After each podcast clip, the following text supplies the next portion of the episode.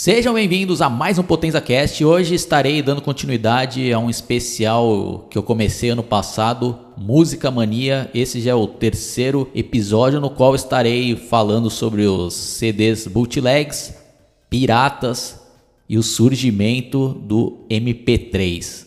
Se não me falha a memória, foi no ano de 95 que eu tive meu primeiro contato com esses CDs bootlegs. Uma certa vez eu estava numa loja de CDs aqui em Santos, procurando CDs do Kiss e eu encontrei alguns CDs que não eram da discografia oficial, né? Vários ao vivo, né? alguns lá de demos, tapes, né? E eu fiquei a princípio sem entender o que que era, né? Eu lembro que tinha alguns que me marcaram, né? que era um que chamava Kiss Fuego em Buenos Aires, aí eu virei a capa e tá escrito, né? Live em Buenos Aires, Monster of Rock, 1994. CD duplo ainda, com a capa assim muito bem feita, bem diagramada, né? Era um... Parecia mesmo, não, um CD original, né? Eu não lembro agora se eu cheguei a perguntar lá para um vendedor ou alguém me falou, ah, isso daí é um CD pirata, né? Não é um CD oficial. E nessa época se falava que era CD pirata, né? Não tinha ainda essa denominação de bootlegs. Esse termo foi pegar aqui no Brasil já na era da internet, né? Porque a gente ficou sabendo que lá fora esse tipo de material é chamado de bootlegs. Né? Eu até dei uma pesquisada que está dizendo até aqui o seguinte: ó, o termo bootleg, numa tradução aproximada, significa cano de bota e tem sua origem no romance As Viagens de Gulliver, no início do século XVIII. Com o passar do tempo, se tornou sinônimo de estratégia para contrabandistas esconderem mercadorias ilegais. Né? Então, por isso que veio esse termo. Né? Aí aqui no Brasil acabou pegando esse termo CD pirata, pelo menos no, nos anos 80, nos 90, né? Aí depois que eu fui descobrir que também já tinha esse tipo de material nos LPs, né?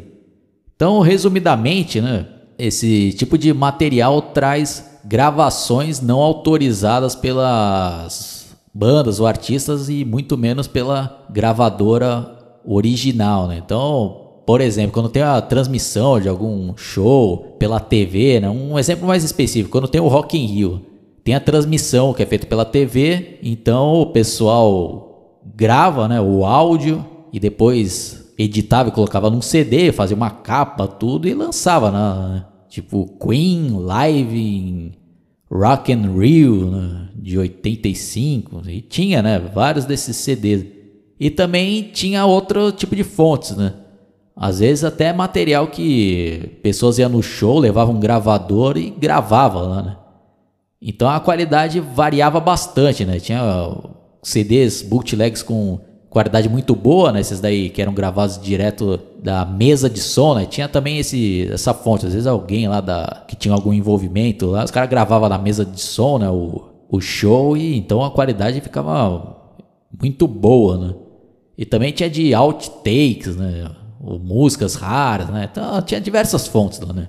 Então as principais eram essas que eu citei, né? Então voltando lá, né? Nessa época aí, em 95, ainda nem se sonhava ter gravadores de CD, né? Então para você fazer uma cópia de um CD, a única maneira era gravar em fita cassete, né? Então não tinha ainda como copiar esses bootlegs. Ou você comprava esses bootlegs que era, geralmente vinham da Itália, né? Porque nos anos 90 acho que tinha uma brecha lá na lei italiana que eu não vou saber explicar 100%, que depois quem tiver interesse dá uma, uma pesquisada, mas eles conseguiam né, lançar esse tipo de material por lá e acabavam exportando para o mundo inteiro, né? E era muito caprichado nesses bootlegs. Então, quem gostava de colecionar CDs, aí eu também, né? O caraca, pô, além da discografia oficial do Kiss também, né? Vou querer comprar alguns bootlegs. Só que, como eu comentei, né? Variava muito a qualidade desses CDs, né? Alguns qualidade muito boa e alguns muito ruim, né? Então, geralmente a gente pedia, né? Quando lá na, pô, dá pra gente escutar um pouco pra gente ver como é que tá a qualidade. Aí o cara colocava lá, né? Pô, tinha uns lá que ó, tinha uma qualidade horrorosa, né? que era gravado de plateia, né? abafado pra caraca, né? com gente gritando lá, e o som lá da banda bem de fundo. Né? Aí esse tipo de bootlegs eu não costumava comprar, não, né? porque eu prezava mais por aqueles que estavam com qualidade boa, né? Gravado ali de TV, mesa de som, né? E às vezes o pessoal se empolgava, né? Via uma capa bem feita pra caraco lá, mas e não escutava antes, aí chegava em casa, qualidade horrorosa, né? Mas aí vai de cada um, né? Tem gente que, mesmo esses com qualidade ruim, gosta né, de colecionar pelo valor histórico, né? Porque às vezes tem algum show ali icônico que não tem nenhuma outra gravação original e tem só essa daí de plateia, né? Então vai de cada um, né? Pro meu gosto, eu só gosto dos que estão com qualidade boa ou no mínimo aceitável, né? quando é algum show muito raro ou importante. Bom, é avançando um pouco mais no tempo, eu acho que já era em torno de 97 ou 98 que eu comecei a ver que nos camelôs começaram a chegar diversos CDs piratas mesmo, né? cópia de CDs oficiais, né? E essa primeira leva que chegava era um negócio até bem feito, né?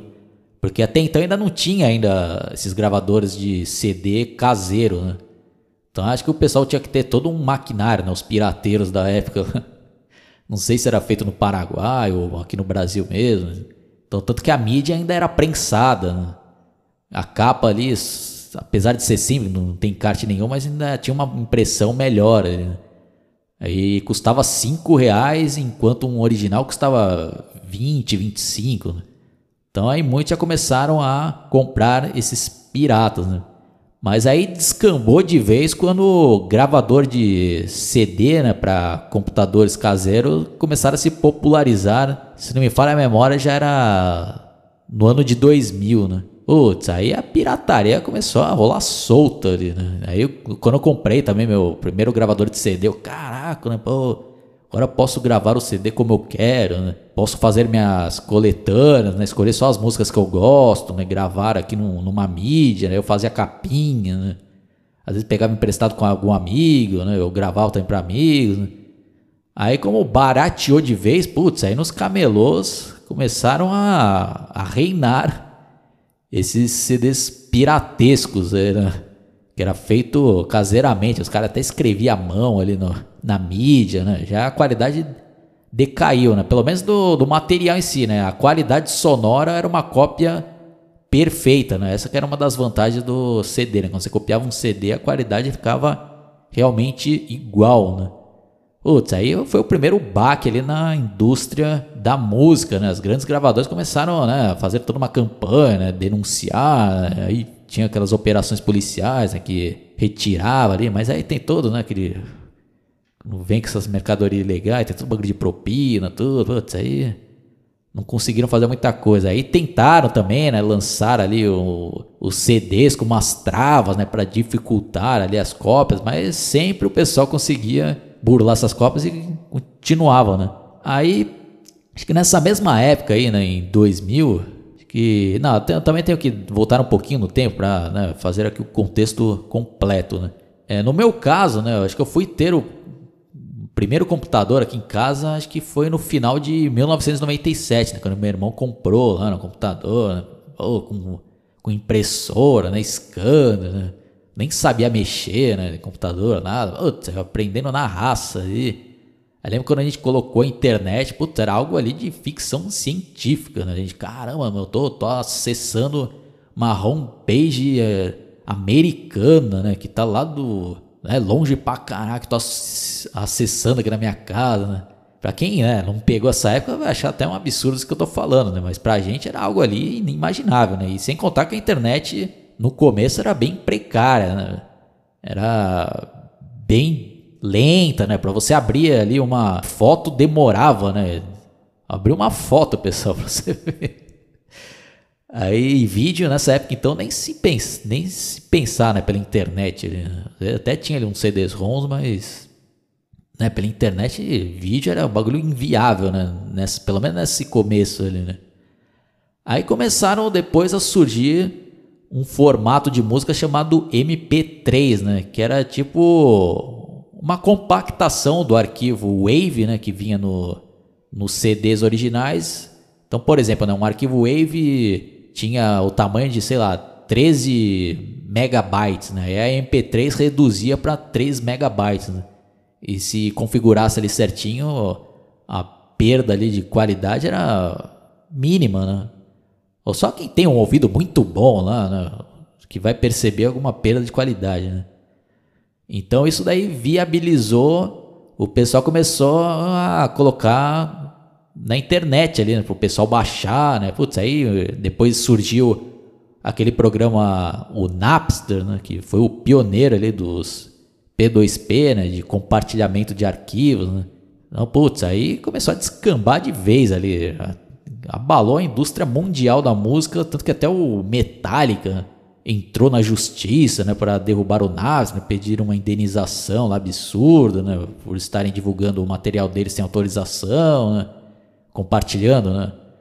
Teve toda aquela polêmica, né, muitos ficaram contra eles, é, até conseguiram derrubar o Napster, mas aí, né, como a internet ainda era algo também que o pessoal ainda estava, né, conhecendo ali, viu que você derruba um programa, daqui a um tempo já criaram um outro ainda melhor, né? É uma das variações aí um, do Napster, aí depois foi aquele emule, né? Casar. Então não tinha como barrar isso daí, né? E foi se expandir. Aí a internet foi ganhando ali é, velocidade, né? Com speed, né? depois com net virtual. Putz, aí que descambou de vez. Aí eu lembro que até no auge ali do Orkut, né, que se não me falha a memória era entre 2007 e 2008, tinha até uma comunidade lá que era discografia de A a Z, né, que tinha discografia de bandas e artistas inteiras lá, né. Era tudo organizado, né, por ordem alfabética. Você ia lá, achava o disco que você queria e baixava, né. Eu lembro que também as grandes gravadoras tentaram entrar né, na justiça, até conseguiram derrubar por um tempo a comunidade, ou derrubava, aí os caras criavam outra, né. Então era bem difícil de ser combatida essa pirataria pela internet, né? E com isso, as pequenas, começou com as pequenas gravadoras, né? Começaram a falir ali, né? Porque a vendagem de CDs originais foram diminuindo com o passar dos anos, né? Várias foram fechando, pararam de contratar novos artistas, né, para investir. Então acabou mudando todo o mercado da música, né? E até as grandes gravadoras também, né, foram muitas, com o tempo até também faliram, né? E pararam de investir em novos discos, né? E os artistas de, também, né, acabaram se ferrando aí por tabela porque a vendagem dos CDs foram diminuindo cada vez mais e não vinha mais dinheiro para eles ali, né? Tanto que por muitos anos os artistas tiveram que fazer shows, né? Para conseguir arrecadar dinheiro, porque com vendagem dos, de CDs, né, foram e praticamente acabando. E tanto que nos anos 2000 ali foi meio que decretado a falência ali da indústria musical, né? Ninguém sabia ali, pô, como vai ser o futuro dessa indústria, né? Que se tá tudo de graça pro pessoal baixar na internet, né? Aí começaram ali tentar vender as MP3 legalmente, mas aí também em alguns países o pessoal ainda até tinha né, o costume de comprar assim um ou outro, mas pelo menos, por exemplo, aqui no Brasil, né? Ninguém ia pagar por algo que estava disponível de graça lá, né? Então esse formato, por exemplo, já não funcionou no Brasil, né? Até a criação né, dos streams que eu vou falar no próximo episódio. Então é isso daí, pessoal. Isso daí foi um, basicamente um resumo, aí, um pouco das minhas lembranças dessa época, fazendo aqui minhas considerações finais, né? essa época do MP3 também teve o, vários pontos positivos, principalmente para nós ouvintes e amantes da música, né? porque a gente teve acesso a muito material que a gente não tinha né? lá de fora, né? ou até mesmo se acabou se popularizando, né? porque muitas pessoas não, não tinham dinheiro né? para comprar CDs e tal. Né? Então com a MP3 o pessoal começou a baixar gratuitamente, né? mesmo na época ali dos CDzinhos piratas, né? mas por um outro lado, os artistas, né? as gravadoras, tudo acabaram se ferrando ali, né? E acabou até influenciando o que a música se tornou hoje em dia, né? Quem está fazendo sucesso hoje em dia, né? Mas isso daí eu vou abordar melhor no próximo podcast. Então, é isso daí, pessoal. Espero que vocês tenham curtido. Deixem aí seus comentários dá uma fuçada aí no meu canal que provavelmente vai ter outros podcasts ou vídeos do seu interesse. Caso você estiver escutando pelo YouTube, se inscreva no meu canal, clique no sininho para receber todas as atualizações. Ou se você estiver escutando pelo Spotify, Google Podcast ou por alguma outra plataforma, também se inscreva aí no canal, dá uma vasculhada porque tem também diversos outros podcasts e os outros episódios dessa série mesmo. Né? No episódio 1 eu relembrei a época ali que eu peguei do final dos LPs, também no episódio 2 eu falo do surgimento do CD, né? a revolução que ele trouxe. E no próximo episódio eu vou falar aí um pouco sobre o momento atual que a gente está vivendo da era dos streams, beleza? Então, falou e até a próxima. Fui!